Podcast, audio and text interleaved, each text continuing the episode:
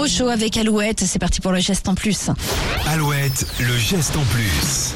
Après Cora, le groupe Leclerc a annoncé supprimer prochainement ses catalogues publicitaires afin d'économiser 50 000 tonnes de papier par an. L'intérêt écologique mis en avant est toutefois à nuancer. Oui, les prospectus pourraient bientôt disparaître des boîtes aux lettres après Cora en janvier. Leclerc donc euh, pourrait les supprimer donc à partir de septembre 2023. Les prospectus euh, représentent 800 000 tonnes de papier par an, soit 30 kilos par foyer, et près de la moitié termine évidemment directement dans la poubelle. Poubelle.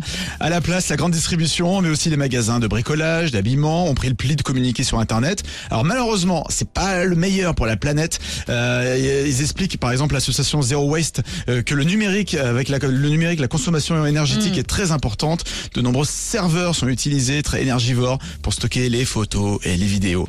Donc à l'heure de la sobriété énergétique, il faut être attentif à ce souci.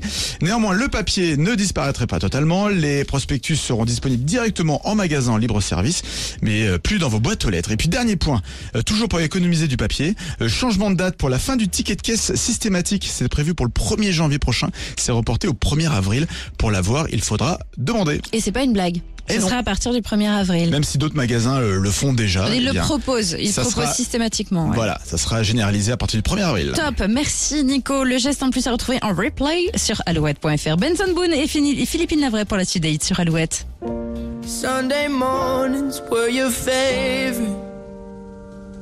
I used to meet you down on Woods Quick Road.